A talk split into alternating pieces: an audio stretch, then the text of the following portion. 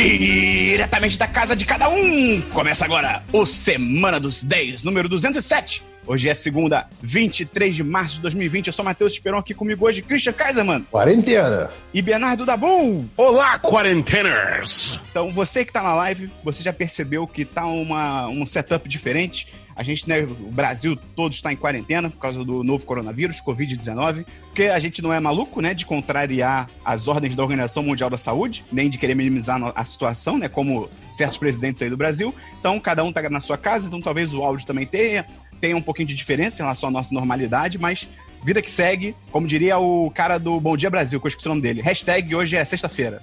É, uma coisa importante para começar a live é falar, cara, fique em casa. Se você tá aí querendo sair, não saia. Eu sei que às vezes pode ser chato, pode parecer que você está aprisionado em casa, mas é importante ficar em casa, o momento é grave, o momento é muito sério.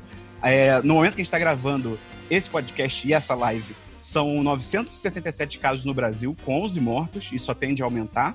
É, o Atila Yamarino, que é um youtuber e um cientista maravilhoso, está fazendo conteúdo super legal sobre o coronavírus, com várias dicas, várias informações. Literalmente um serviço público. Literalmente. É lindo. É só as credenciais dele, né? Ele é, ele é doutor em microbiologia pela USP, com pós-doutorado em Yale, e ele vem falando sobre a situação do coronavírus. E na live de sexta-feira, né, ontem, pra gente estar tá gravando aqui no sábado, ele falou que se o Brasil continuar só mitigando a situação, ou seja, não realmente fazendo o que tem que ser feito, realmente fechando, fechando de tudo que não for verdadeiramente essencial, fechando aeroporto, impedindo circulação de pessoas e tal. Se continuar só com essa parte de mitigação, né, que são ações parciais, o Brasil pode chegar a um milhão de mortes até agosto. Então, são um milhão de mortes até agosto. Então, assim, a situação, como eu falei, é muito séria, entendeu? Tem gente que ainda acha que é só uma gripe, que é só uma bobeira, que é besteira. A nossa curva de casos está muito parecida, para dizer de repente até não similar, com a da Itália, com a da Espanha, que são países que já estão em calamidade pública. Eu acho que a nossa curva está pior já. Tem alguns gráficos simulados que a nossa curva já está um pouco mais acentuada. Pois é, então, cara, fique em casa, entendeu? Quarentena vai durar alguns meses. É melhor você durar, você ficar em casa alguns meses do que de repente passar por uma situação ainda pior. Você que tá saindo de casa ainda, cara, você tá colocando a sua família em risco, você tá colocando a minha família em risco. Então, na moral, vai tomar. Você é um otário. Se você tá saindo de casa agora, você é um otário. Eu estou. Eu, em período de quarentena, eu estou usando a CMV, que é a comunicação muito violenta. Acabou. Não tem espaço para gentilezas, Christian. Hum. Uma, uma coisa que eu acho que é relevante falar né, nesse momento é que assim, a gente tá falando, ah, fica em casa, fica em casa, mas a gente tem que reconhecer que é difícil, de fato, você pensar que você vai ficar em casa Sim. dois, três meses. Isso é, assim, é, é realmente assustador. Vou até mais, né? Exato, principalmente para muita gente que, pô, gosta de, de não, não, gosta de ficar em casa, né? Ou que não tem muito o que fazer. Então, mesmo assim, tipo, tenta ser consciente, sabe? De que é isso, você pode ser jovem, que a gente tá vendo muito na internet, muita gente indo pro uhum. Spring Break, o famoso Spring Break, por exemplo, em Cancún, em vários, é, várias cidades ali no, no México. É, e, e, são vários jovens, tipo, a, a famosa geração Z que estão cagando, sabe? Estão literalmente assim, não, não, não. Eu, minha vida inteira eu esperei por esse momento, não, vou festejar. Cara, vai festejar o cacete, sabe? Fica na tua casa, fica no teu hotel, seja o que for, só, pelo amor de Deus, não, não sai na rua, sabe? Porque é, Primeiro, existe a falácia de que é, jovens são imunes, digamos assim, né? Que vão só sentir uma gripezinha. É, de fato, uh, os jovens não são um grupo de risco, mas tem casos de jovens que, assim, é, relatam que eles nunca se sentiram tão doentes, tão, com tanto mal-estar quanto quando pegaram o coronavírus, sabe? Então, assim, tem, tem essa questão também, você não quer pegar porque vai ver você é um, é um desses casos onde a doença pode te pegar e você não vai ser, não vai ser só uma gripezinha. E você vai ter contato com seus avós, ter contato com, com outras pessoas que têm avós, avós, enfim, cara... É, você não ter sintoma não quer dizer que você, você não pode propagar o vírus, tá ligado? E fuder gente que que de fato teria problema com o vírus. Até porque você pode muito bem não sei lá, se você tem asma, você, parabéns, você já é do grupo de risco, tá ligado? Você já pode se fuder com essa doença. Eu tava aqui o tempo todo e eu concordo com tudo que vocês falaram. Eu, eu não saí em nenhum momento. Se você votou no Bolsonaro, você já tá no grupo de risco, por exemplo. Se você se você tá em casa aí, tá, tá respeitando a quarentena, tá em casa sem nada pra fazer, essa semana, como você pode ver, a gente tá com todo o setup diferente e tal. Então, essa semana eu vou tentar uma coisa nova, vou tentar começar a fazer live de joguinhos no canal 1010. Então, se você tá procurando o que fazer, entra no nosso canal, vai ter várias lives, vários joguinhos diferentes. Eu tô começando a jogar Doom Eternal agora, vou até falar um pouco no podcast, mas eu devo fazer live disso também em algum momento já nesse final de semana. É, se você tá vendo a live do podcast, que é canal 1010, né? enfim. Ou ao longo da semana eu vou jogando outras coisas também, até Doom, provavelmente, também, um pouco e tal. Então, cara, entra, entra no canal, se inscreve, você ficar sabendo quando vai rolar live, se junta a gente, entra no chat, a gente conversa, com uma ideia e com sorte se distrai um tempo enquanto a gente tá nesse período de quarentena aí complicado. E se bater 5 mil inscritos, o Dabu vai raspar a cabeça na live. Tá decretado. Exato. Isso aqui, beleza, baixou a portaria. Então, se você gosta desse conteúdo, se você quiser ajudar o 1010 a continuar funcionando, continuar produzindo, você pode entrar no apoia.se barra 1010 ou no picpay.me barra 1010 e virar patrão do site a partir de 3 reais. A partir de 10 reais você entra no chat dos patrões, um lugar maravilhoso, tem altas conversas legais, sempre tem alguém lá para conversar contigo, pra gente se juntar, ainda mais nesse tempo de quarentena, que as pessoas podem estar assistindo um pouco sozinhas e tal. Então, é apoia.se barra 1010 ou picpay.me barra 1010. E Christian, quem é a pessoa responsável pela sua vida, o patrão da semana? Atila Gamarino. Não. É, é, tem, tem que ser ele, desculpa. Ele, ele não Ok. mais é responsável pela minha vida nesse momento. Tá sendo Isso é verdade. Então, Dabu, vamos começar o programa? Bora. Oi, aqui quem fala é o Jojo, patrão do 10 de 10 e você está ouvindo Semana dos 10.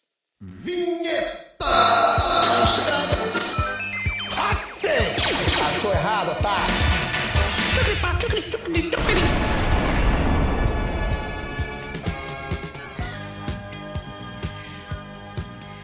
Vamos começar então pelo DLC da semana passada. Christian, explica o que é isso pra quem tá chegando agora. Esperon, quem tá chegando agora, o DLC da semana passada é a região do programa do 1010 que a gente fala assuntos que já foram comentados em outros programas.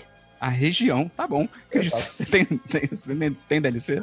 Tenho sim o DLC. Eu assisti O Homem Invisível, um filmezinho recente aí que saiu com a Elizabeth Moss, Moss Elizabeth Moss, que trata basicamente é, de ela fugindo de um relacionamento abusivo e de- depois que ela foge desse, desse relacionamento abusivo com um cientista de, digamos assim, ciência ótica, né, de, que envolve coisas visuais, ele É se um mata. oculista. É um oculista. É um, oculi- é um oftalmologista. Ele... Não, oculista é, é mais baixo.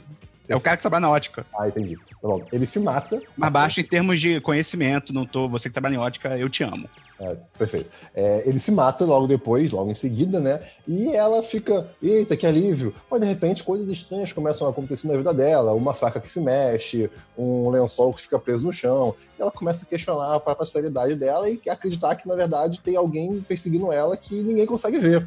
E assim. É, é um filme de suspense, não é de terror, nem um pouco de terror, é tranquilo Uhum, de assistir esse filme. É Tem realmente- alguns sustos. Não, só tem. Ele tem alguns sustos, mas concordo, não é Assim, terror. Mas, mas é, é filme de. É, tipo, é- é um susto de. Não é nem jumpscare, sabe? É só de um barulho um pouco. Não, tem sim, cara. Eu Tem jumpscare sim. Não acho, não. Crescente, é um barulho crescente que dá um tchan logo em algum momento. Mas assim, é, é é- pois é, é um suspense no geral. É, é um filme mu- muito interessante. é, fala muito sobre relacionamento abusivo, como que é, a vítima, vamos dizer assim, ela é, é duvidada o tempo inteiro. Uhum, no, uhum. no filme eles é, elevam isso a 10, né? Porque é uma situação muito absurda. Ela ativamente fala sobre o cara tá invisível e num contexto normal da vida real, você vai achar que essa pessoa tá meio maluca. Né? Sim. Não maluca, mas assim, mas que tipo, ok, ela pode estar com algum, algum trauma, sabe? Algum efeito pós-traumático, por exemplo, da relação bizarra que ela teve. E assim, é, eu não vou spoiler o filme, né, do gênero, que a gente já falou sobre, mas, cara, a atuação da Elizabeth Moss é, é algo muito, muito único para esse filme, assim. Tipo, tem, tem, teve cenas de- desse filme que ela, ela falou com o diretor, ah, eu vi que nessa cena aqui tem essas frases, mas eu consigo sozinha fazer isso com expressão facial. E você vê isso no filme. Você é, é- é realmente assim. Ela, ela entra no personagem de uma maneira incrível, ela sofre de uma maneira incrível, se isso pode ser algo positivo a ser falado, né? É, como eu acho que o Esperon falou quando ele trouxe o filme. Foi o Esperon que trouxe o filme? Foi, foi. É, então, é, eu passo longe. Pô, é. tá maluco. é, da, da boa, tranquilo assistir. A Elizabeth Moss, ela virou meio que o bastião do sofrimento da mulher, de certo modo, para algum, a- a- alguma parte da mídia, né? Tem Mad Men, tem Handmaid's Ah, é verdade, é verdade. Então, assim, eu falei isso quando você trouxe o filme. não, sim, Quando eu eu sei. trouxe o filme. Então, eu, eu sei Não, isso. quando você trouxe o filme. Eu só estou, eu só estou complementando, né? E cara, esse filme eu acho que só complementa isso. É, é- é incrível a atuação dela. Eu, eu quando terminei o filme, eu dei 3 de 5, né? Só que depois de pensar como que a atuação dela agrega, eu acho que eu dou quatro. Então, assim, é um filme. Pô, é justo, cara. É uma nota boa. E, e assim, é, a- vamos lá. Tripofóbicos, tenham cuidado com a roupa do Homem Invisível, se é que ele existe. Tá? Só avisando. Tripofo... O que é um tripofóbico? É aquela Você pessoa sabe o que que é tem... tripofobia? É, é- Não. Então, então você não é tripofóbico, provavelmente. É, tripofobia, primeiro que é uma fobia que não é, ela não, ela não existe oficialmente, não é uma condição médica, mas até onde eu, eu- eu- eu li há um tempo atrás. Mas é quando você olha, por exemplo, a- a- alguma textura que tem buracos, um padrão de buracos, né? Por exemplo, a, a roupa do cara, por exemplo, uma colmeia, por exemplo, uma esponja, e você sente um- uma aversão, uma angústia, um nojo, assim, é uma coisa é meio incontrolável. Tá bom, beleza. É, tem DLC da boa. Tem, tem DLC sim. Eu terminei de jogar Ori and the Will of the Wisps. E, cara, Esperão, você falou semana passada que esse jogo é muito feliz pra você, né? Posso fazer um adendo aqui? O, o Ori é o metrô do Dabu. Só quero dizer isso, tá? Ele, ele Concordo, Christian. toda semana, toda semana. Uhum. Que toda Uhum. semana. Cara, toda semana ele, ah, porque a floresta e a coruja, uh, tem que salvar a floresta. Irmão, derruba e faz estádio de futebol. É, é isso aí, pô. Isso aqui é mais Maracanã, pra espalhar mais É, coronga. pô. Eu, hein? É, isso que você tá falando, Esperão. Vai, Dabu, fala do Ori. Fala do jogo. Não, cara, só falar que esse jogo é, ele, ele é espetacular, ele consegue pegar tudo que o primeiro já faz de basicamente perfeito e melhorar. O combate foi completamente modificado pra ser mais profundo e tal. E, sei lá, a história é tipo um bagulho tocante que eu chorei várias vezes, tá ligado? Porque é muito triste esse jogo. Você tava lá jogando, tchá, tchá, tchá, tchá, tchá, de repente você começou a chorar lágrimas. Não, aí teve. Não, tipo, ele chorou, ele chorou cavalos. É. Cara, foi tipo assim, teve momentos muito tocantes, principalmente no final, que me pegou completamente de surpresa. Ah, E- porque e- salva a floresta. Não, cara. Quer dizer, sim, cara, Ih. mas não, cara. Como Tá você bom. passa na Amazônia? Não. Tá. Na Zona Franca de Manaus. Mas enfim, é, cara, é sério, esse jogo pra mim é um 10 de 10 aço, assim, tipo, sensacional. Eu, eu tô muito curioso pra ver o que a, a desenvolvedora vai fazer agora, porque eu não acho que vai ter um terceiro Ori. Eu acho que a gente encerrou por aqui. E Hum, se você quiser saber pena. mais sobre Ori and the Will of the Wisps, amanhã, quer dizer, pra quem tá vendo na live é terça-feira, mas pra quem tá ouvindo no, no, no Spotify ou agregadores, amanhã tem episódio de Solto Play novo falando sobre Ori and the Will of the Wisps. Então, só procurar Solto Play no seu agregador favorito de podcast que você vai ouvir eu e o Davi lindamente falando sobre Ori. Tá bom, vou passar longe. Eu tenho um DLC que eu vi o filme do Sonic. Porra, Ah. aí sim. Cara, Christian, Vem comigo. Vai, vai, Esperão, vai. é mó legal. É, cara. É mó legal. É mó... Ele é um filme.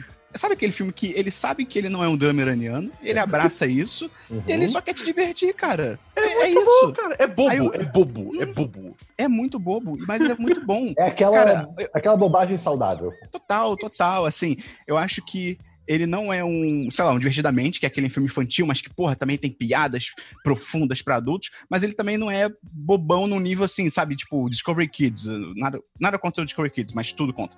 Então, assim, é. O Jim Carrey nesse filme, ele é maravilhoso e é muito bom você voltar a ver o Jim Carrey naquela vibe de tipo Ace Ventura, o mentiroso, que ele tá completamente maluco e funciona super bem pro personagem. O Sonic tá super legal. É, porra, o, o clima do filme é mó de. É, cara, eu dou 4, 5. É um filme muito É isso, é isso, é É isso, exatamente é isso. isso. cara. Mano, cara, a cena de dança, cara. Cara, é, é- é tudo do- maravilhoso. Do Jim Carrey. É, eu quebrei tanto. É, eu fico triste que isso tá no trailer, mas aquela cena que ele fala, tipo, eu não esperava isso. E aí, tipo, complementa, tá ligado? Uhum. Aquilo é tipo assim, eu, eu, eu engasguei de rir. Eu achei interessante que existe, Christian, pra você que não viu o filme, tem o Jim Carrey, que é o vilão, né, que é o Robotnik, e tem o capanga do Jim Carrey. E entre eles rola uma tensão sexual muito forte. É impressionante. Nossa, eu achei que eles iam se pegar durante o filme, ia ser incrível. Mas não, infelizmente não aconteceu. Mas, cara, é muito bom. E o final. Cara, é engraçado, porque, tipo assim, eu acho que é um filme tão bem feitinho, tão certinho, assim, tão legalzinho. E ao mesmo tempo, eu acho que Sonic é uma marca tão grande que mesmo quando aparecem alguns easter eggs e tal, mesmo eu que não sou fã de Sonic, eu ficava tipo, ih, que legal, sabe? Tipo, é muito maneiro. Meio que já tá na cultura popular, assim, né? É, Tipo, todos é. os vários detalhes do, do Sonic como um todo, né? Exatamente. Então, cara, pelo eu, eu fiquei até de pegar o número do, de bilheteria do filme e tal, esqueci de pegar, mas eu lembro que tá indo muito bem. E, pô, tomara que tenha uma sequência, porque super vale a pena. Até, até porque você viu a cena pós-créditos. Pois é, justamente. Vamos então pra filmes, Christian. Ha! Tenho filmes, eu tenho, na verdade, três filmes, né? O primeiro filme que eu tenho aqui é o Fitzcarraldo, que eu trouxe há um tempo atrás, que eu queria assistir, que é o filme do Werner Herzog, que... Ah. sobre um rapaz chamado Brian Sweeney Fitzcarraldo, ou Fitzgerald, que é um homem irlandês, que tem uma- um desejo insaciável por trazer ópera para a Amazônia. Eu, quando falei do filme recentemente, eu falei errado. Eu falei que ele queria trazer a ópera para a Amazônia, mas era como se fosse a ópera dentro de um barco. Né? Eu, eu falei merda aí, na verdade não é isso. Né? Ele queria trazer uma. Ele queria montar uma casa de ópera na cidade de Iquitos, que é na, na Amazônia peruana, digamos assim, né? E acabou que ele precisava de dinheiro. O que foi? O que vocês estão rindo aí? Que- o que, que você tá descrevendo, cara? Que, que Cara, maluquice, você é nunca filme. falou isso pra gente. Falei, a ópera- você nunca tá, falou isso. Tá no podcast. Tá no podcast. Você Ele, não, ele, ele de fato, ele de fato falou naquele, naquele documentário sobre a vida do Werner Herzog. Exato, tá bom, pronto, viu? Não, não. Não, é, de nada. É, Ele realmente falou isso. Mas assim, ele tá entrando em detalhes agora que eu, é, estão muito eu vi o filme, cara. É porque eu vi o filme. Eu tô ligado, mas é, assim, é muito aleatório, tá ligado? Você chega assim, não, então eu vi um filme onde um cara, um europeu, Exato. traz, uma- traz a ópera num barco pra Amazônia. Exato, exato. Vamos lá, voltando. E ele queria trazer essa ópera, só que nessa- isso é no, no século XIX? Século XX, mais ou menos? Onde tinha Século XIX, é- século XIX é 1800 e pouco. É, século XX. Então ele tinha os barões da borracha, né? Que é a galera que sobrevivia coletando borracha na, na selva amazônica. E ele falou: ok, eu preciso de dinheiro para trazer uma ópera, então eu vou entrar nesse ramo da borracha. E aí, com uma ajuda de um barão da borracha lá que, que ele tinha contato, ele descobriu um único pedaço de terra que não tinha sido explorado ainda, ali na Amazônia, perto de Iquitos, e o resolveu que, ok, eu, eu conseguir meu dinheiro, vou explorar essa área. Só que qual é o problema? Para explorar essa área, ele precisava passar por diversas corredeiras, que era um, era um, era um rio conhecido por ter muitas corredeiras que você não conseguia passar de barco. E aí ele pensa, hã, eu posso subir por outro rio que, que é paralelo a ele e, e atentem, atentem, passar o barco pela montanha para o outro rio. Ele, ele, ele queria, isso é o personagem do filme, tá? Ele queria trazer, ele- pegar o barco, que é um barco tipo o que, eu- o que eu descrevi da, da última vez que eu falei desse filme, que é um barco como se fosse. Como é que eu posso escrever isso? Ah, tipo uma barca para Niterói, sabe? Um- um- uma jumboquete, vamos dizer assim. Uma, não, não, não, não, não. Uma o quê? Jumboquete. Você não lembra do vídeo do King Size do Rio de Pô, Janeiro? cara, jumboquete é o barco. Cara, isso eu não lembro exatamente. Maturidade. beleza, tudo bem. Isso é uma coisa, é uma coisa. É, isso é uma coisa. E aí, em dado momento no filme, o personagem tem essa, esse desejo absurdo de, de trazer a ópera, e ele fala, ok, eu vou trazer de qualquer maneira. E ele faz um... Ele, ele consegue levar o barco é, montanha acima para levar para o outro rio do outro lado. E aí acaba que no final do filme acontecem coisas e é muito interessante. Cara, é um filme sobre... Christian, um- você contou a história inteira do filme? Não, nem um pouco. É um filme... Porra. Esse é, o, esse é a sinopse do filme. E, cara, é, é um, é um filme sobre ir atrás dos sonhos e como nem sempre, não importa o que você faça, nem tudo dá certo. Ou dá certo de certo modo. Você talvez consiga é, adquirir essa vitória de, outro, de outras maneiras, né? Dá certo de maneiras inesperadas. É- é- é, não, mas sim.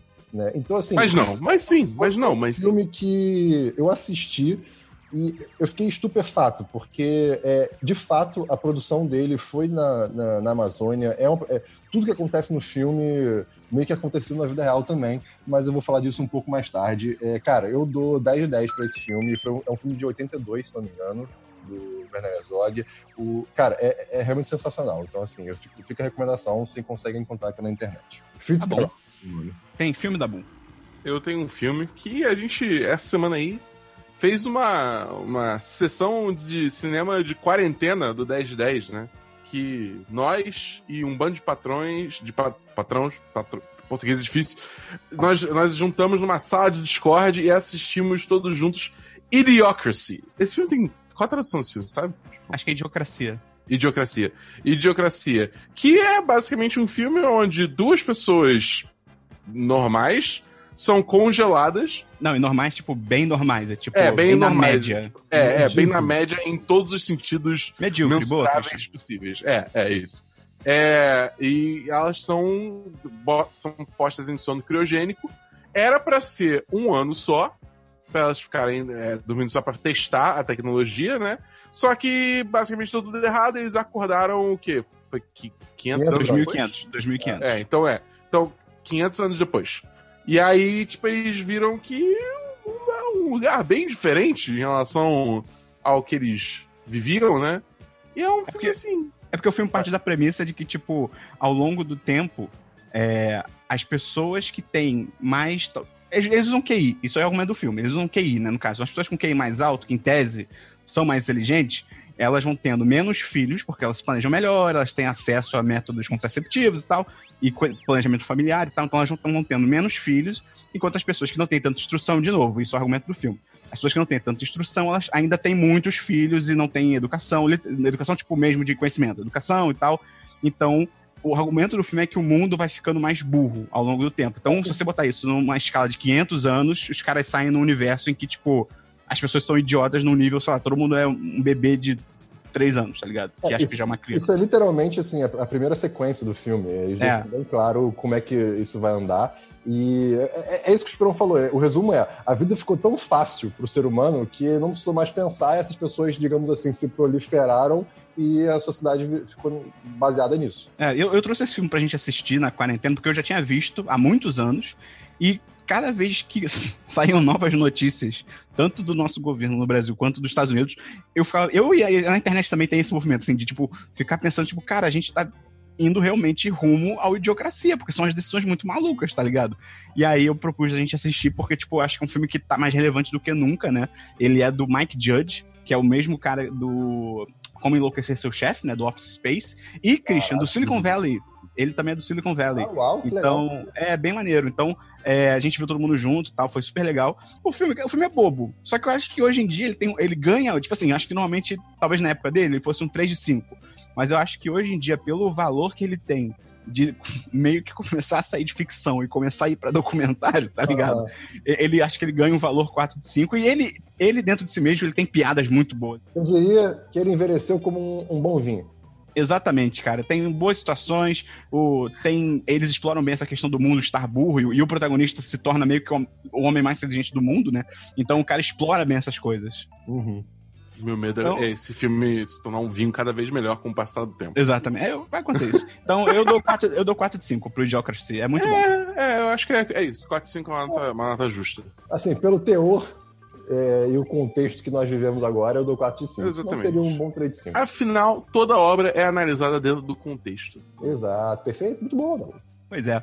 Então, tem, eu tenho um filme, eu assisti a um filme chamado The Hunt, que é um filme que ia sair em 2019. Achei que você ia falar de The Hunt, que tem o Mads Mikkelsen. Mads Mikkelsen. Não, não, não. E é incrível, assista. Esse eu não vou ver, eu não vou ver porque o final é triste. É, Não é não, o, o filme só é nervoso, é. você fica lá, tipo, querendo matar todo mundo mesmo. Enfim, Inclusive seu chefe. O The Hunt, esse que eu tô falando, ele ia sair no final de 2019, mas ele foi adiado porque teve tiroteio nos Estados Unidos, só que aí você tem que adiar toda semana, porque sempre tem, né? Mas enfim. E aí, ele, se eu não me engano, eu acho que ele chegou a sair em alguns cinemas agora, no começo do ano, mas aí rolou a situação do coronavírus e a Universal, que é o estúdio por trás do filme, meio que jogou ele em algumas plataformas de streaming lá fora, e aí eu viajei para os Estados Unidos e assisti por lá. E, cara, o The Hunt, ele é basicamente um filme em que Christian, eu, po- eu, vou, eu vou te deixar interessado no The Hunt porque, como eu falei no chat dos patrões ontem, ele é um forte concorrente a Swiss Army Man do ano. Que isso? Sabe aquele filme maluco que, tipo, você fica, caraca, como é que isso aprovaram Uhum. isso, sabe? Que é, qual é a premissa? É um grupo de pessoas que tá sendo caçado, tipo, tá ligado aquela história de que, ah, o homem é o, é o, é o jogo mais perigoso de se caçar, não sei o quê. Então é um grupo de pessoas que tá sendo caçado, tipo, literalmente caçado pra matar, pra serem mortos, né, no caso, por um grupo de pessoas ricas. Só que aí também qual é, qual é o lance do filme que eu acho que é interessante, mas tem alguns problemas.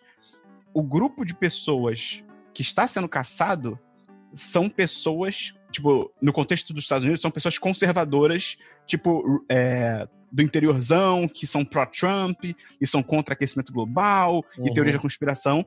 E o grupo que tá caçando são liberais, é a galera mais de esquerda, que, tipo, aquecimento global e woke culture, sabe? De você meio feminismo e tal. Então, isso eu acho interessante, porque se você fosse para pensar no óbvio, seria o contrário, né? Quem estaria caçando seriam os malucos conservadores e tal. Então, eu acho que é interessante por esse lado.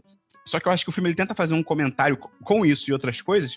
Meio que o ponto dele é tipo assim: ah, olha como os dois lados são ruins. Porque tanto na galera que tá sendo caçada, tem a galera idiota que acredita que a Terra é plana e coisa assim.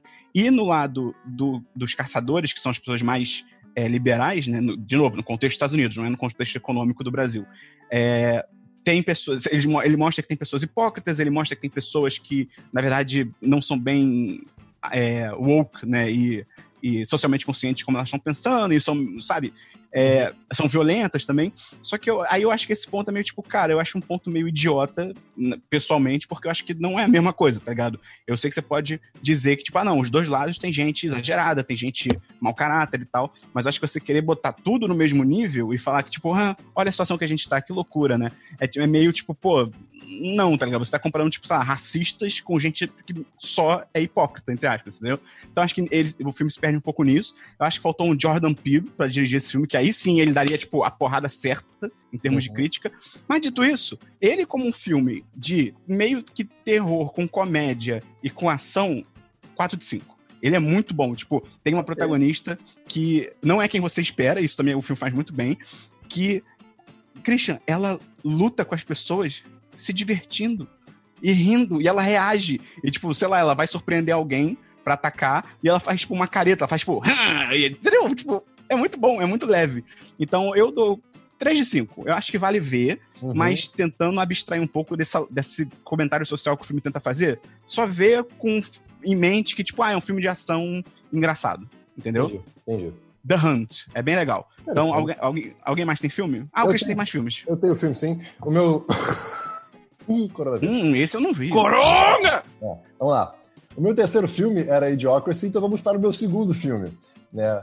É, vocês acharam que eu tinha falado o suficiente de Fitzcarraldo? Vocês acharam errado, pois eu assisti Burden of Dreams. Por quê? E o que é Burden of Dreams? Nada mais é do que um documentário dirigido por Les Blanc é, sobre a produção de Fitzcarraldo. Olha só, que convívio. Caralho. Né? O, Christian, o Christian entrou no. Você falando que o Ori era o novo metrô. Cara, eu, sou, eu tô falando pela primeira vez de verdade desses filmes porque eu assisti essa semana. Não, cara, mas, mas, mas você tá preso num vortex. Não tô, não, não, não, não, não, não, dá bom. Tá se retroalimentando, cara. Tá bom, eu tô seguindo em frente. Vamos lá, vamos lá. O que, que é Burden of Dreams? É um documentário sobre, de fato, como foi produzido esse filme. Né? E como eu falei, é, eu dei um leve spoiler na minha última análise sobre Fitzgerald, exatamente, é, o, o, o que o filme retrata é, é, uma dramatização do que de fato aconteceu na vida real. O Herzog, ele literalmente levou um, conseguiu levar um barco de um rio para outro, passando por uma montanha, através de um sistema de polias de madeira com vários indígenas ajudando. Tipo, isso. Ok, é um... isso deve ser interessante. Cara, isso é um fato que aconteceu. A produção desse filme demorou uns quatro anos. Ela, ela... Vamos lá, vamos lá. Como é que aconteceu? É, o Herzog foi inspirado por um, um, um, homem vitoriano aleatório chamado Joseph Firmin Fitzgerald, que é, era um barão da borracha, né, que tinha uma, um exército de 5 de cinco mil homens e um, e um, território do tamanho da Bélgica ali pela região da Amazônia. E, e, e na história desse, desse Fitzgerald, né, no, no Homem de Verdade, tinha uma, uma lenda barra fato de que ele conseguiu levar um barco de um rio para outro, desmontando o barco e monta é, levando ele pela, é, pela montanha e, e, montando o barco de novo do outro lado da montanha.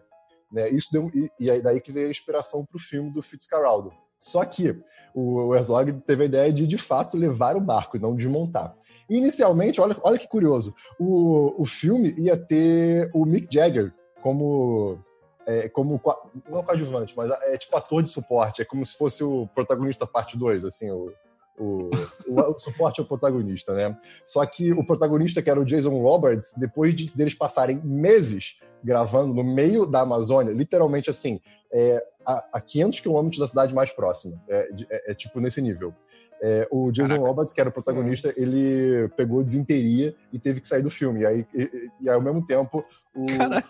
Pois é, o Mick Jagger é, teve que ir para um tour do Rolling Stones, então, assim, ele teve que começar a refilmar o filme inteiro de novo, no meio, do nada. Aí ele contratou Caralho. o Klaus Kinski, que é um, é um ator alemão, que ele já tinha trabalhado várias vezes antes, né? Inclusive na Amazônia, é, para filmar o Aguirre, que é A Fúria de Deus, uma- é, um, é um outro filme que eu tô pra ver, de 72, é, 10 anos antes. E só que esse Klaus Kinski, ele era uma figura, digamos assim, que ele e o Herzog eles se conheciam, eles eram amigos até certo ponto, só que eram figuras muito, digamos assim, polêmicas. Ele- Eles tinham opiniões muito fortes, né? E o, o, o, o- Klaus, ele era uma, uma pessoa muito difícil de se lidar. E o cara tava literalmente fazendo um filme no meio da Amazônia. Então ele tinha várias, várias exigências que não faziam sentido dentro da Amazônia. O cara era tão chato que um chefe de, de uma das tribos é, indígenas que estavam ajudando o Herzog a fazer o filme ofereceu a matar o, o Klaus Kinski depois da Caraca. Tipo, ele chegou. Tem um uma entrevista dele falando: Ah, então o cara me ofereceu e perguntou: ah, você quer que eu mate ele depois? Porque esse cara é um porre. E, tipo, Que eu te livre desse problema. é- é- cara, é assustador. E assim, é, no, meio das gravações, como eles estavam gravando de fato, no meio, cara, literalmente no, no coração da Amazônia, teve um momento que teve briga de tribos. Sabe? Surgiu alguém que tava, é, da tribo que estava ajudando ele com uma flecha no pescoço. E aí a galera to- toda foi embora para tentar é, solucionar a questão. E aí no documentário mostra como que o Herzog e a equipe estavam nervosos de tipo, cara, isso pode dar numa chacina. Eu espero que eles consigam resolver sem, sem sangue, sem derramar nenhum tipo de sangue. E, enfim, acontecem as coisas. É um documentário que teve notícia durante os quatro anos. Assim, foi, foi realmente polêmico. Tiveram vários rumores de que é, tinha abuso com os indígenas, com os nativos, né? É, cara, é, é um negócio muito incrível, assim. Você, vendo o documentário, você entende um pouco melhor. E acabou que o documentário ganhou um, um British Academy Award é, de documentário. O Herzog ganhou melhor diretor no Festival de Cannes por- pelo Fitzcarraldo. É, e assim, só para dar uma, uma finalização para esse assunto, é, é- é realmente muito interessante assistir o Fitzcarraldo e depois o Burden of Dreams, porque, como eu falei, o filme é só uma dramatização do que de fato aconteceu na vida real. É, o Fitzcarraldo, que é o protagonista do filme, é, ele é o Herzog, por, todos os efeitos. E, assim, só pra gente deixar isso bonito agora, o, tanto o filme quanto o documentário tratam da, do mito de Sísifo. Sabe o que é o mito de Sísifo, Esperon? Não. é aquele mito grego do, do Sísifo, que é um homem que foi fadado a carregar a rocha para cima de uma montanha para sempre. E aí a rocha desce. E aí ele tem que levar pra cima da montanha de novo. E a rocha cai e ele leva para cima. E ele fica nesse, nesse, digamos assim, rodeio para sempre.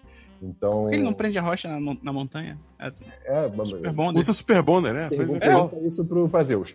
Então, assim, Ou É. bo- botava um sapato assim embaixo da pedra que trava. Eu não, eu não consigo perguntar pra Zeus no momento porque ele se transformou num animal e tá transando com alguém. exato. É, mitologia grega é uma loucura. Mas, enfim, O Zeus comia todo mundo. Cara, eu, eu dou 10 10 também pro documentário. É, eu não acho o melhor documentário do mundo. A linguagem dele é, é, é meio robótica, sabe? A, a, a narração feminina parece quase o Google Translator falando. Mas, Excelente. é, mas assim, é, o conteúdo do documentário é realmente algo muito único. A equipe do documentário, quando, quando eles terminaram de filmar, eles falaram, cara, eu não importa se esse filme foi uma merda, eu só quero sair daqui, sabe? Porque, lembra, todo mundo tava no meio do mato por meses, assim. É, é- é uma coisa muito incrível de se ver. É, depois de ver esses dois filmes, eu já tinha uma vontade de conhecer a Amazônia. Depois de ver os dois filmes, eu tô, com, eu tô literalmente planejando uma viagem para isso.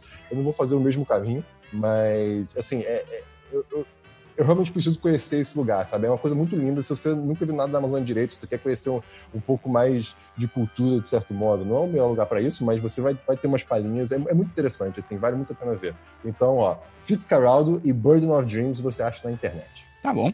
Se um indígena me perguntar se eu quero que mate o Christian, eu, não- eu não posso responder por mim. É. No, ah, vale dizer que no, no Aguirre, A Fúria de Deus, né, Aguirre talvez, o, que foram 10 anos antes, o, o Herzog chegou a apontar uma arma pro, pro Kinski. Porque, enfim, pessoas difíceis de se lidar, né? Então, assim, era uma relação muito conturbada. Enfim. Caralho. Tá bom. Então, esse foi o momento Christian Festival de Cannes. Vamos então pra séries, Christian. É, não tenho séries. Séries da Bull. Como assim o Cristiano tem uma série do Werner Herzog? É, não, eu, eu também não sei. Cara, absurdo, depois- absurdo. Eu, eu tava discordando do Dabu na hora que ele falou que, tipo, o Werner Herzog é o metrô do Christian. Agora eu não consigo mais discordar. Dabu, falei em um podcast, me cara. peço desculpas, Dabu. Ele, ele entrou em um Vortex, cara, eu tô falando. Caraca, Dabu, séries. Não, e ainda vai vir mais um, né? Você viu? Ele falou que vai Vai, vai, vai. A gente, ih, cara, isso aí é melhor a gente começar a tossir e falar que não pode participar. Cara, série eu só tenho uma série, mas que eu vou falar bem rápido, porque a gente já tem um programa falando sobre ela, que é Westworld, a terceira temporada. É verdade.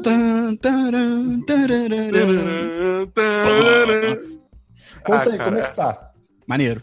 Você Ah, pode saber mais escutando o Série em Série, que voltou agora com Westworld terceira temporada. A gente já fez um sobre a primeira temporada inteira de Mandaloriano e agora a gente tá fazendo de novo, porque foi um esquema bem legal. A gente recebeu um feedback maneiro do- do- do- dos ouvintes, o pessoal curtiu. Então a gente tá fazendo de novo agora com a terceira temporada de Westworld. A gente já cobriu o primeiro episódio. Vamos cobrir o segundo episódio, você ouvindo isso. O segundo episódio vai estar vindo eh, terça ou quarta-feira Quarta no máximo. quarta no máximo, assim. No máximo, quarta tá no teu feed.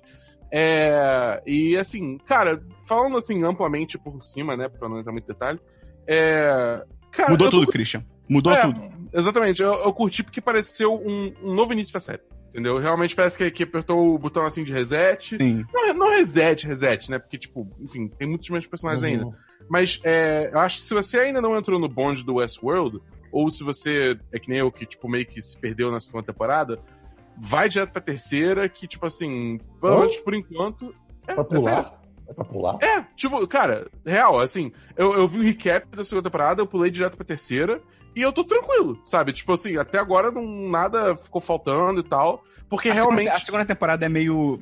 Ela é meio. Como é que é convoluted em, em português, Dabu? É. Ela é meio obtusa. Cacete. Mas é, ela é meio. É meio massa véi, tá ligado? É meio. Sei lá. E eu- isso a gente comentou até no podcast. Tipo assim, é legal pra caramba isso, porque seria muito. O caminho fácil seria tipo assim: ah, beleza, vamos fazer uma terceira temporada de Westworld. O que, que a gente faz? Ah, coloca eles em outro parque, tá ligado? Em outra simulação. E não, eles escolheram o, o- realmente é o caminho mais difícil. É tipo, cara, agora vamos mudar o cenário, vamos mudar os personagens, vamos mudar a missão e tal. E tá muito maneiro, cara. Eu acho que tem tudo pra ser uma boa temporada. Óbvio que a gente só viu, né, o primeiro episódio, né?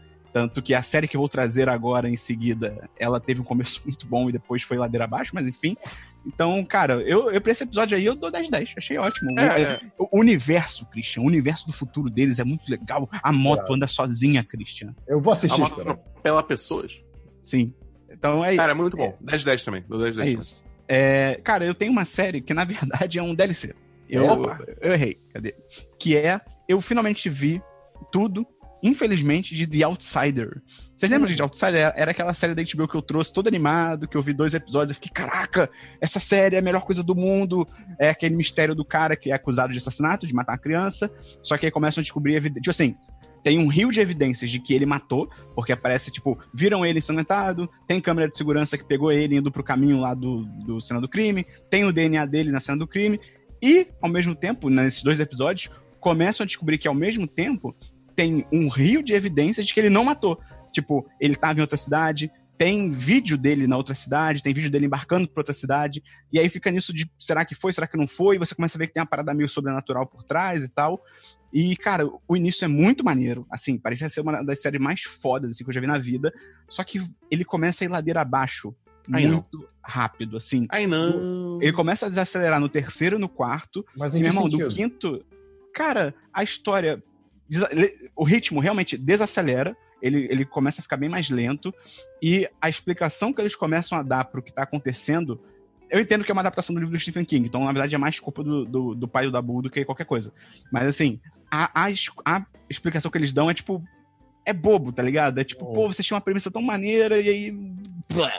Então, ah, eu, eu não sei, cara, eu dou 2 de 5. É, é bem Uh. decepcionante, assim. É- eu não recomendo, não, não vale ver. Até tem boas atuações, porque tem o Ben Mendelsohn, tem a. Ah, esqueci o nome da mulher que faz a, a investigadora, mas ela é muito boa também, mas não, nhé, não vale a pena, não. É The Outsider da HBO, deixa pra próxima. Então, alguém mais tem série? Não. Então, ah, não, eu tenho uma série, calma aí. Ah! É a quarentena. E eu tenho uma série muito boa, muito boa, chamada The Circle Brasil. Olha, Ah, não. Porque estreou assim. Assim, Dabu. Assim. Cara, é muito maravilhoso. Cara, Christian, você viu o americano? Eu não Ó, lembro. Vamos lá, vamos- pera aí, vamos lá. É porque você tava com sarampo durante. É incrível, é incrível. Não, não, calma. Durante o período do 10 de 10 que você tava com sarampo, The Circle, eu acho que foi o assunto que permeou o nosso podcast. A gente falou Sim, durante quatro sim. semanas seguidas. É, então, com o Lucas Naylor, com o Vitor, eu, com so- eu sozinho, talvez. Então, assim, como, É, tem uma semana que você falou The Circle e eu fiquei completamente por fora. pois é, como que The Circle se compara com The Circle Brasil, Esperon? Cara, posso te falar a real, Christian? Pode. Melhor, maior e mais intenso. Uau. É isso. Por que que acontece? O brasileiro Não, o só- ele é mais sensato, né? Ele tem, ele tem mais Não, não, é não. Não, é não. Não, é não. Não é mais Não? sensato. É justamente o oposto que faz ser interessante. É exatamente o oposto. É É, exatamente o é oposto. o, é o brasileiro ser um sem noção do caralho, tá ligado? Exato. O que acontece? Só pra quem não conhece The Circle, super rápido, é um reality show que começou nos Estados Unidos, que eles pegam um grupo de pessoas, normalmente são pessoas jovens, relativamente jovens, né, abaixo dos seus 30 anos e tal, botam num condomínio, num prédio, né, vivendo cada um em um apartamento, eles não podem se ver, eles estão competindo por, sei lá, 100 mil dólares, alguma coisa assim, eles não podem se ver e eles só interagem por meio de uma rede social chamada Circle, que é só comando de voz. Então é como se fosse chat, só que comando de voz que transmite como chat, né, ele transcreve. Circle, Então- enviar mensagem para Esperon. Oi, E Esperon. aí o sistema vai digitando, o sistema vai digitando e você manda a mensagem, né? E aí a grande graça da parada, além de ser tipo uma- um reality show mais tecnológico, entre aspas, a grande graça é que as pessoas podem entrar como elas mesmas, né? Fazer o perfil dela, ou elas podem entrar como fake, fazer um perfil qualquer e tal. Então é muito divertido. Aí qual é o lance? No Brasil, a galera é má, É tá má. ligado? É porque, tipo assim, lá fora, qual é o lance? O Circle dos Estados Unidos tem personagens que na verdade são pessoas reais, né? Tem participantes mais legais, são pessoas que é, é raro você necessariamente você odiar alguém no The Circle dos Estados Unidos, você tem muita gente que você olha e fala, Ah. tipo, "Pô, eu queria ser amigo desse cara, tá ligado? No The Circle Brasil, tem a galera muito babaca. Só que pra um reality show, isso é ótimo. Porque a galera começa a brigar, começa a tretar, todo mundo acha que todo mundo é falso, e todo mundo é falso. E é muito foda que, tipo assim, como é que funciona o sistema do The Circle pra você avançar, né, no, no reality show e você ir diminuindo os participantes, né, como todo reality show. É uma votação que as pessoas fazem um ranking, né, de 1 a 8, que normalmente são 8 participantes por semana, por vez, né, e tal. E aí você tem que botar na ordem que você quiser, de primeiro pra último. Os primeiros vão decidir quem sai e os últimos às vezes até saem automaticamente. Enfim, nos Estados Unidos, o que, que o pessoal fazia? Eles votavam muito, mas muito por afinidade. Tipo assim, ah, vou colocar o Christian primeiro porque eu gosto dele, ele é um cara legal. Ah, vou colocar o Dabu em oitavo porque, poxa, a gente não conversa tanto e ele só fala de décimo e tal, beleza.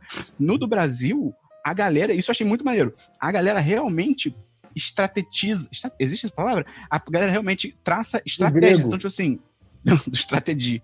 Então, tipo assim, a galera realmente quando vai fazer esse ranking, eles pensam, tipo assim, eu vou colocar o fulano nessa posição porque ele é um bom jogador. Então eu tenho que. Entendeu? Tem um pensamento lógico e tal, tem um jogo. A galera realmente joga. Eu achei isso muito maneiro. E, cara, muita treta. E é- tem uma diferença muito grande em você ouvir as pessoas em português. E, e, sabe, é, é- é muito diferente. E tem muito nordestino, achei isso legal. Eu achei que seria muito um núcleo tipo Rio e São Paulo, e na verdade a maioria é do Nordeste e do Norte. Tem gente até do Acre e tal. É bem maneiro isso. É, saíram oito episódios até agora, porque eles falam que é um evento de três semanas, então cada semana saem quatro episódios, então já foram duas semanas. Semana que vem saem os últimos quatro episódios já, na quarta-feira. Então vamos ver, cara. Eu tô achando muito maneiro, eu dou 10 10 por enquanto. Incrível. Tá melhor do que os Estados. Unidos. O Irado. Esperão tá aqui pela intriga. Eu, cara, é muito bom. E tem, tem uns personagens tão idiotas, mas tão idiotas, do nível que, tipo Personagens assim, não, né? Pessoas. É verdade. Tem uma mulher que é tipo, ah, eu tô entrando aqui, ela é tipo Miss, sei lá, é, Miss Ceará, alguma coisa assim. É, ah, eu tô entrando aqui pra quebrar estereótipos, pra, estereótipos, pra mostrar que eu não sou só um rostinho bonito e que mulher pode ser DJ sim. Tipo, que estereótipo é esse que você vai quebrar, tá ligado? Tem um cara que ele assume, isso é um levíssimo spoiler, ele assume que uma nova participante do programa é trans. Ele assume que é trans e nem é maldade. E aí ele vem e pergunta pra ela, tipo assim, legal. Eu falo pra ela, tipo, legal ter uma nova participante trans no programa. E você fica, não, cara, não, o que você tá fazendo? E ai, enfim, vamos pra jogos, Christian. Eu não tenho jogos, eu tô, eu tô de boa. Você tá de boa, cara? Eu tô tranquilo. Quer dizer, no limite do possível, né? De estar preso em casa e tal. O Werner Herzog não lançou nenhum jogo, não? Não, não sou, não.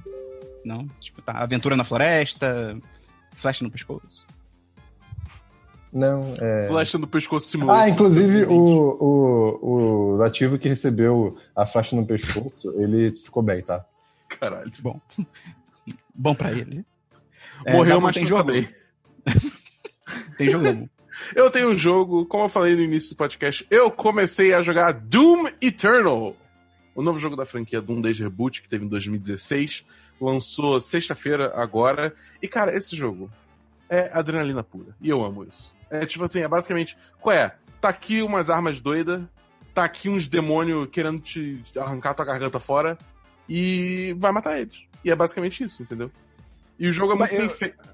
Eu baixei o primeiro. É, é, Não, eu comprei, né? O primeiro.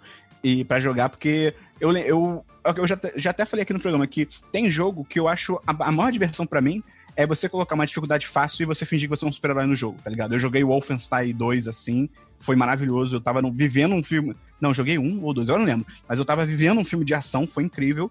E até porque, tipo, cara, eu tô numa fase da minha vida, acho que o Christian compartilha um pouco disso também. Tipo, cara, a gente já enfrenta desafi- muitos desafios no dia a dia, tá ligado? Eu não quero um videogame tipo Dark Souls pra, tipo, passar raiva e frustração. Eu quero me divertir, tá ligado? Às vezes, é- às vezes você consegue se divertir passando raiva e frustração, de certo modo, eu imagino. Mas tem momentos que você só quer relaxar, você não quer. você- É, é, tipo, eu, eu não acho que é a dificuldade por si só, mas é aquela questão de, cara, eu tô aqui há 40 minutos, eu não saí do Uhum. lugar, sabe? uhum. E assim, eu Nosso não- tempo é muito precioso. Exato, pois é, pois é. E aí eu lembrei que dá pra fazer isso e eu peguei o primeiro Doom e eu vou fazer isso. Eu vou botar na dificuldade baixa e, tipo, viver um filme de ação, tá ligado? É isso, cara. Vale muito a pena, porque realmente todo, to- todo esse jogo, a parada dele é velocidade. Entendeu?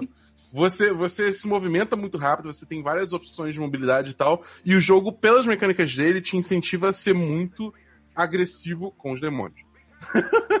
Entendeu? É, é tipo, é, pra você recuperar munição, você tem que passar a motosserra neles. Pra você é, é, recuperar a vida, você tem que brutalizar eles com seus punhos. Então, tipo, se você tá com pouca munição, se você tá com pouca vida, vai pra cima, seja ultra agressivo. Isso meio que, tipo, cria um loop positivo, assim, que você vai indo numa, numa, numa frenesi maluca que é muito divertido, entendeu? E é tudo muito bem feito, a sonorização é muito bem feita, a trilha sonora é, tipo, sensacional, um metalzão pesadão, assim, que, tipo, te bota na pilha. Realmente, tipo, é- é, eu joguei muito pouco, né? Acho que eu joguei só uma horinha do, do, do Eternal. Ele introduziu umas coisas novas, agora você tem um dash aéreo, você tem é, granadas novas, umas armas novas e tal. Mas parece ser muito mais um, um refinamento do que foi o primeiro jogo, com novos inimigos pra você matar, entendeu? E, tipo, nesse Uhum. aspecto, eu tô, eu tô muito feliz com esse jogo até agora. Tá, tipo, realmente muito, muito, muito bom. Maneiro. Qual foi aquele negócio que vocês falaram no chat dos patrões que, tipo, deixaram um tipo de arquivo dentro do jogo? O que, que era? Eu não entendi o que, que era aquele arquivo. Ah, então, basicamente, a, a Bethesda, que é quem publica o jogo, né, e tal, é, ou a id Software, que é desenvolvedora, um dos dois, é, eles, quando eles lançaram o jogo na Steam, o download que você faz do jogo da Steam, tipo, tem dois executáveis. Um executável é o executável que tem, digamos assim, a proteção contra a pirataria, e o outro não tem. Simplesmente não tem. Então as pessoas piratearam o jogo imediatamente, porque eles deixaram uma versão. É só sem copiar o arquivo. É só copiar o arquivo e compartilhar. é, é, tipo, não sei se é tão simples quanto copiar o arquivo, mas é tipo assim, basicamente as travas que se colocava pra não deixar pratear o jogo, tinha uma versão executável do jogo sem nenhuma dessas travas. Ah, que cagada, cara. Eu não sei exatamente como é que funciona o processo de você, tipo, copiar o jogo e pratear, só que tá Deixa eu mas, ver se já tipo, tá no Fit Girl. Quer já dizer, tá. em- Já tá, já tá, já tá. que excelente, cara. Parabéns. Tá, tá bom. É, cara, eu tenho dois jogos. Vou falar. Você tem mais jogo, Dabu? Não, só isso, só isso. só isso. Eu tenho dois jogos bem rapidinho, cara. Primeiro eu joguei um jogo chamado Yes, Your Grace, porque eu tô na, na seca aqui de jogos. É um jogo de. como se fosse de gerenciamento de um reino medieval. Muito bonito, gráfico pixel art, assim, mais, mais detalhado, assim. Cara, muito bonito, muito bonito mesmo. E a dinâmica é que a história é que você é um rei desse reino. Ah, E aí parece que quando você e a sua esposa, né, não tinham filhos ainda, você se viu numa situação com um grupo meio de bárbaros, assim, que você teve que prometer que você daria a sua filha em casamento pro, pro filho do bárbaro, não sei o quê. E aí, anos depois, isso tá voltando pra te assombrar e você tá, tipo, tá pra ter uma guerra entre você, né, o seu reino e esses bárbaros, você não tem recursos. Então, você a, a, a parada do jogo é, ao longo de X semanas, você tem que fazer alianças contra os reinos e, ao mesmo tempo, todo dia você tem que atender, tipo, pedidos da igreja, pedidos de, de camponeses e tal. E é muito legal como funciona isso. É tipo, você tá no seu reinado, no, no seu troninho lá, e aí tem tipo, é- é- literalmente fica uma fila de pessoas e você vai clicando nelas para elas avançarem e e conversarem com você, falarem o que, que elas têm e tal. Cara, é um jogo bem legal. Eu joguei é, meia hora e desinstalei, mas, mas é bem legal. Eu pedi refund. É, eu dou 3 de 5. Só é porque não é pra mim, tá ligado? Mas eu acho que pra quem gosta desses jogos de gerenciamento e tal, de semanas e semanas e tal, eu acho que pode ser muito interessante. Tá 30 reais, vale a pena, de repente, comprar na Steam. E qualquer coisa você pede refund também. Meu refund, Uhum. meu reembolso, né? Voltou em meia hora, então é tranquilo. É, Entendi. eu posso fazer uma tangente aqui, rapidinho? Que eu tava até falando com o Christian antes. Pode, Tipo, que é, é mais ou menos, é mais ou menos tem a ver com o que você tá falando, que é tipo, é um jogo assim, lançou também, no mesmo dia que lançou Doom, lançou Animal Crossing New Horizons, né? O- Uhum. É um jogo, enfim, de fazer a sua vila e tal, só que. Não é o Stardew jogo- Valley da Nintendo. Não é um jogo de fazenda, mas poderia ser. É, é, é bem, é bem próximo, ali, baixa a trave, né? E assim, é um jogo que eu tô vendo todo mundo falando tão bem que, tipo, eu tava falando pro Christian antes que tá me dando uma curiosidade de jogar, tá ligado? Só que, tipo, eu normalmente não curto esse tipo de jogo, mas tá todo mundo falando bem, eu tô tipo, pô, eu quero jogar, mas É, eu acho que eu não. Isso daí, Dabu, é fomo. É o medo de ter É. as coisas legais. Pior que não, cara, porque, tipo assim, você. Tipo, sei lá, É. sei lá, eu sou, eu sou curioso, tá ligado? Eu queria, eu queria, eu queria só, tipo, o- a caneca do Christian desapareceu, foi muito engraçado. A careca. A caneca. É, não, mas é isso, é, tipo, eu só queria ter um amigo com Switch que tem Animal Crossing pra eu poder jogar, tá ligado? E se você é um amigo que tem um Switch com Animal Crossing, corre. Manda pra mim por Sedex por uma semaninha só. Enfim, é, esse jogo que eu falei foi Yes Your Grace, tá na Steam e tal. E eu Isso aí, Dabu! Tem que se hidratar! Que bom que você tá bebendo água. Eu tô bebendo água a live toda e você não tá falando nada. Eu não percebi, desculpa. Parabéns pra você também, Esperão. Obrigado. Caraca. Que ser mais explícito, Esperão. Eu tô literalmente bebendo uma garrafa da Minalba. Not É vinho. sponsored. A, a minha é vinho. É, E aí, o outro jogo que eu joguei, graças à grande tecnologia chamada emulador, eu zerei de novo Super Mario 64. Eu falei, Você bateu uma zerou? saudade. Você já zerou? Zerei. Cara, Christian, Não dá- jogo, se não vo- jogo. É, não, se você, se você vai, tipo, linha reta pro final, você zera esse jogo em, sei lá, uma hora e meia. se você sabe o que você tá fazendo, você lembra das fases, tá ligado? Você chega muito rápido nos lugares. E bem ou mal, assim, eu joguei só as fases que eu gostava, tá ligado? Esperão. Tem, tipo, sei lá, tem fases que eu nem entrei, tem fases que eu não passei. E. ah, Descreve pra mim como foi a sensação, sensação de você entrar no Bom Bom Battlefield e ouvir aquela música clássica pela primeira vez de novo. A primeira fase do jogo. Ah, cara, muitas lembranças boas, cara. Realmente, muita... é, esse jogo é muito legal, cara. Eu entrei lá na fase do pinguim, joguei o pinguim do penhasco de novo. Foi incrível. foi, foi, foi catártico. Eu imaginei o Bolsonaro ali. Foi, foi maravilhoso, cara. Foi lá, lindo. em, lá em 1900 e bolinha, quando você fez isso pela primeira vez, foi ali que nasceu o Esperão que a gente conhece hoje. Foi, foi. Ali, a linha do tempo dividiu. E foi o Evil Exatamente. Esperon e o Good Esperon. O Good Esperon, nem sei o que aconteceu com ele. Tomara ter morrido. Mas, cara, é, é um jogo muito legal. E eu fiquei muito orgulhoso, porque sabe o que eu fiz, Dabu? Oi. eu fiz aquele glitch de subir as escadas. De ficar saltando na direção da câmera Ah, e vum, ser catapultado. Uau! Você conseguiu? Cara, é bem simples de fazer. É, é bem tranquilo de fazer. E aí eu zerei o jogo com tipo 60. Acho que tipo 70 estrelas, tá ligado? Ia pra zerar com acho que no mínimo 80. É, e aí, coisas muito maneiras que eu não lembrava de serem tão maneiras. O jogo é muito complexo, tem muita fase, e cada fase tem muita estrela pra pegar. Eu, eu não lembrava de ser um Uhum. jogo tão rico. Não são tipo oito, época. mais ou menos? Cara, cada fase tem oito, eu acho que são nove se você contar que você pega com 100 moedas em cada fase. Que ela não aparece na tela, tá ligado? Naquelas telas lá das estrelas. É, isso- e é muita fase, é muita fase, é muita coisa pra fazer. Eu nem passei na. Enfim, foda-se. É, e de ruim, que eu não lembrava também de ser tão ruim, a câmera é muito ruim. Tinha É. muitas vezes que a câmera atrapalhava muito, Porque muito. naquela época você não tinha um segundo analógico pra é, controlar É. a câmera, né? Você tinha que usar aqueles, porra, daqueles botão C lá, amarelo, Cara, escroto pra Não, caralho. e tinha, tinha momento ali que eu tinha que, cara, verdadeiramente brigar com a câmera. Tipo assim, não, eu quero pra cá. E a câmera ficava voltando sozinha, tá ligado? Enfim, cara, jogão, 10 de 10 aí. Emulador, cara, é muito fácil. É tipo, pra quem. A câmera é uma merda, jogão, 10 10. Não, mas sério, pô, cara. faz parte eu- da época, né? Eu tô É. ligado, mas é que foi de uma coisa negativa direto pro 1010, tá ligado? E, cara, emulador é, é muito fácil. assim. Pra quem teve um pessoal no Twitter, que no Twitter, nem usa mais Twitter, no Instagram que veio me perguntar como é que faz e tal, eu ensinei, mas, tipo, cara, você que tá ouvindo, quiser jogar Mario 64, ou Star Fox 64, jogos de 64 e tal, cara, literalmente bota no Google é, Project 64, bota, cara, se você botar emulador Nintendo 64 e depois você bota ROM 64, que é tipo, são os arquivos você instala, é muito fácil. Enfim, vamos Tem então de pra... GameCube também. É, verdade, eu, eu acho que eu vou jogar Mario Sunshine, que é um dos melhores Marios que ninguém reconhece isso. Não, não, não. É Não, sim, não, não. Peron, Você vai sentar aqui. Você vai sentar aqui na minha frente e falar que Super Mario Sunshine é melhor que Super Mario Sim. 64, Sim. Super Mario Galaxy Sim. e Super Mario Odyssey. sim. Dabu, Dabu, Super Mario Odyssey é imbatível. Primeiro lugar. Eu, eu- eu posso, eu posso fazer um, um adendo que eu acho que é onde você vai chegar no seu argumento? Ah, Mario com camisa florida. Acabou. Acabou. Assim, no, no Odyssey você tem como fazer isso também. Aí, eu ó. não quero saber. Aí, ó. Não, cara, Dabu, o Mario 64 é melhor que todos os Marios que vieram antes. Ponto. Não, desculpa, o Mario, o Mario Sunshine é melhor do que todos os Marios menos o 64. Os Marios antigos. Ele é Isso. melhor do que todos eles. Perfeito, perfeito. Tá. Já começa por aí. Eu, eu acho o Mario 64 melhor. Beleza. Não, não, não. Eu acho o Mario 64 mais legal, mas acho que é mais pela nostalgia. Mas mesmo que não seja, todos os Marios 2D, o Sunshine é muito melhor. Perfeito. Não, porra, mas a falando, a gente tá falando de Mario, Mario 3D, caralho. E daí? E daí? Enfim, vamos pra diversos, Christian.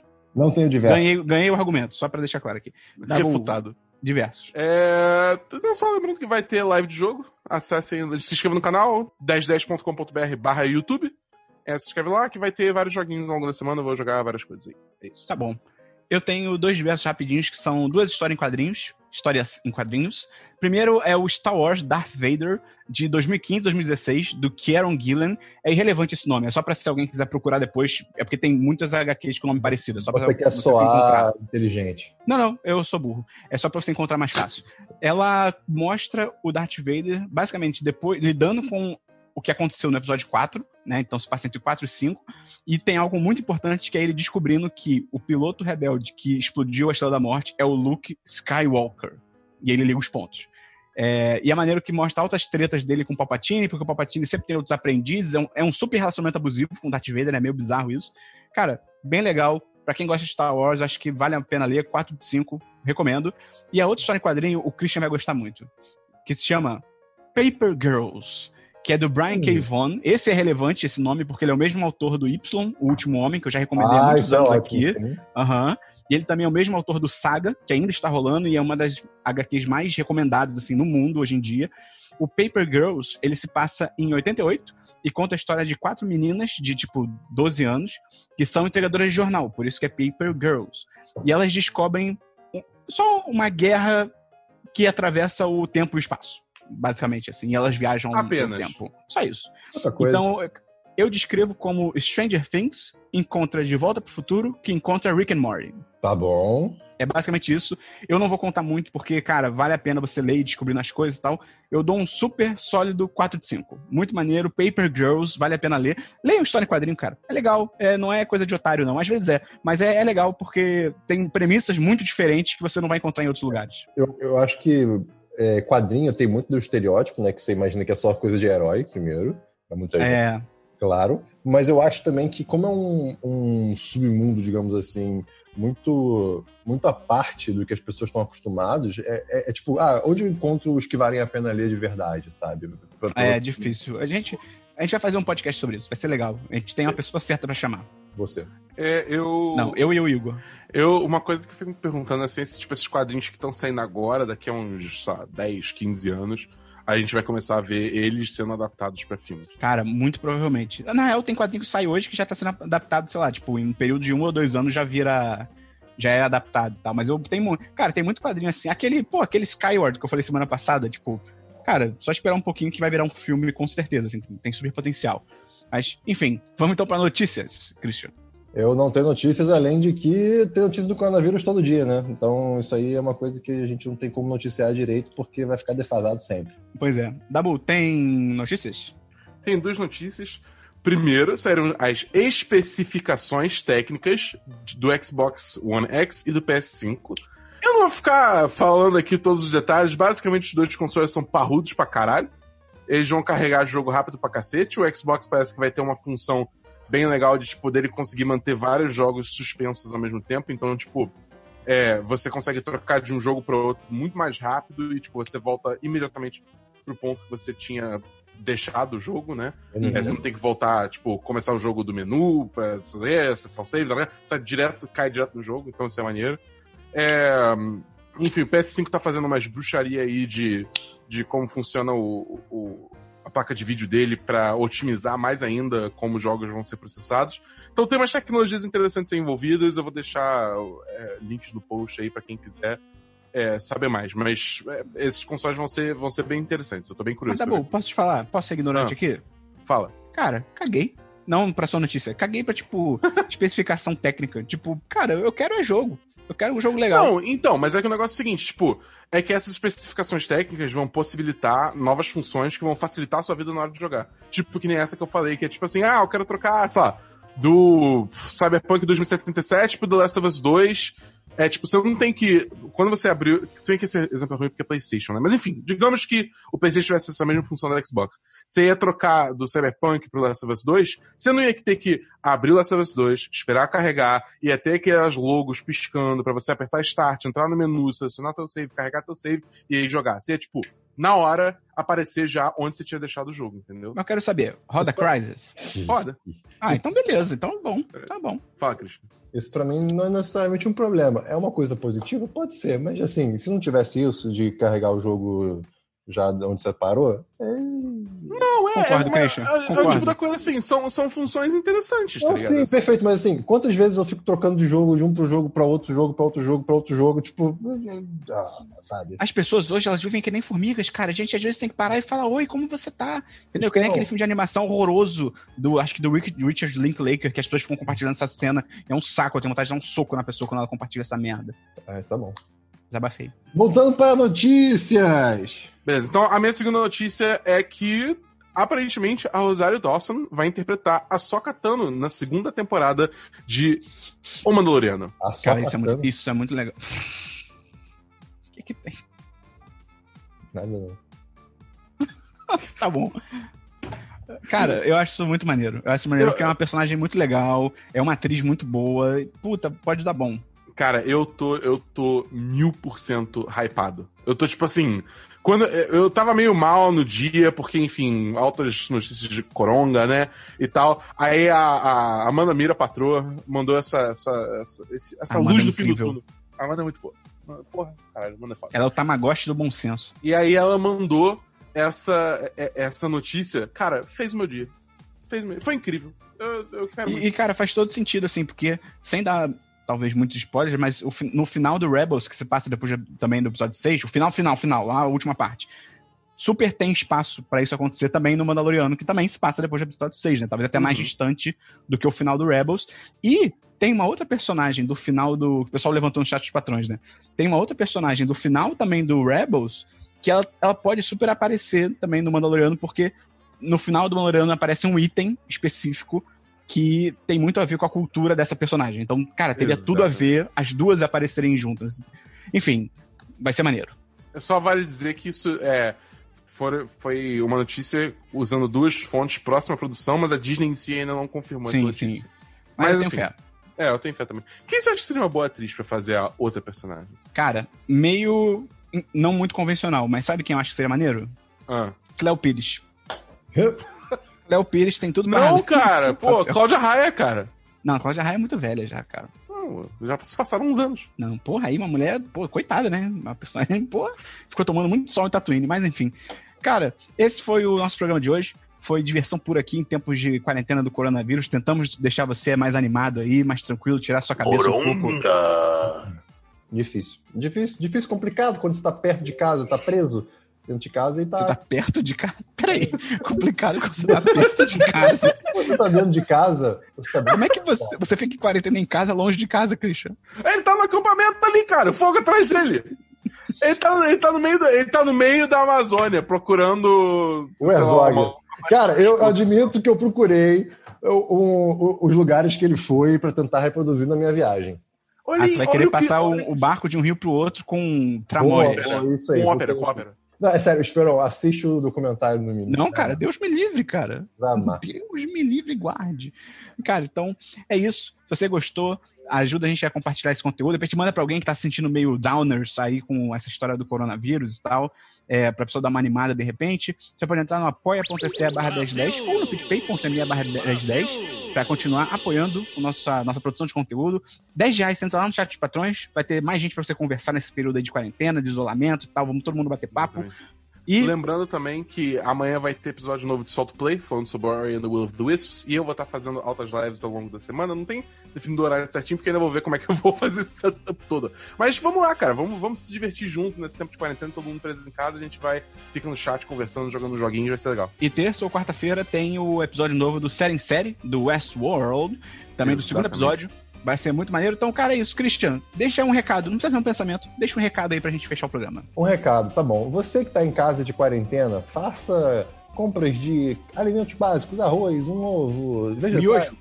Um ovo, um ovo. Não, um, um negócio de ovo, né? Um Uma, Um negócio. uma- uma vizinhança de ovos. E- Uma cloaca. Exato, perfeito.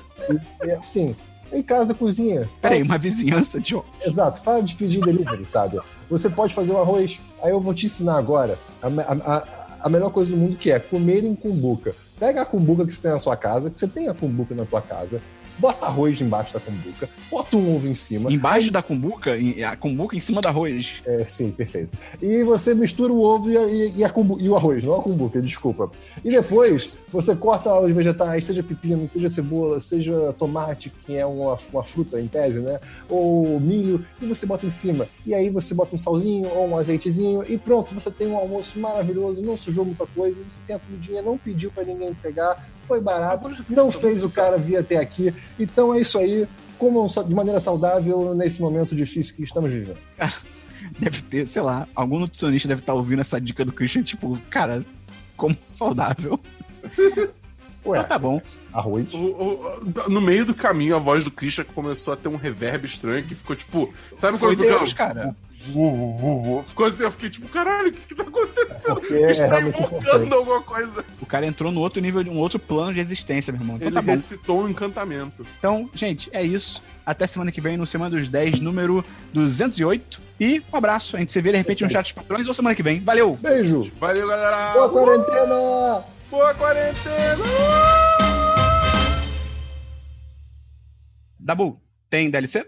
É, eu só queria falar, o Bruno Trajano perguntou se eu tô bem. Eu tô, o Trajano, desculpa. Perguntou se eu tô bem. Eu tô bem, eu tô bem. Obrigado. E você, como é que você tá? E eu, hein? Eu- eu- só o Dabu? É, ué. Ele falou: não deixe esses monstros acabarem com sua inocência, amigo. Não, não deixarei.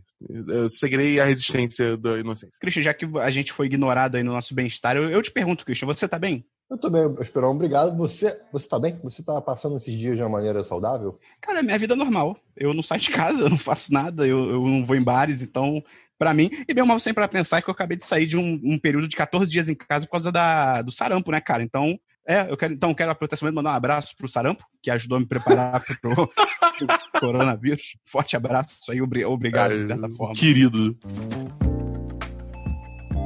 Este episódio é uma edição do podcast Nômade.com.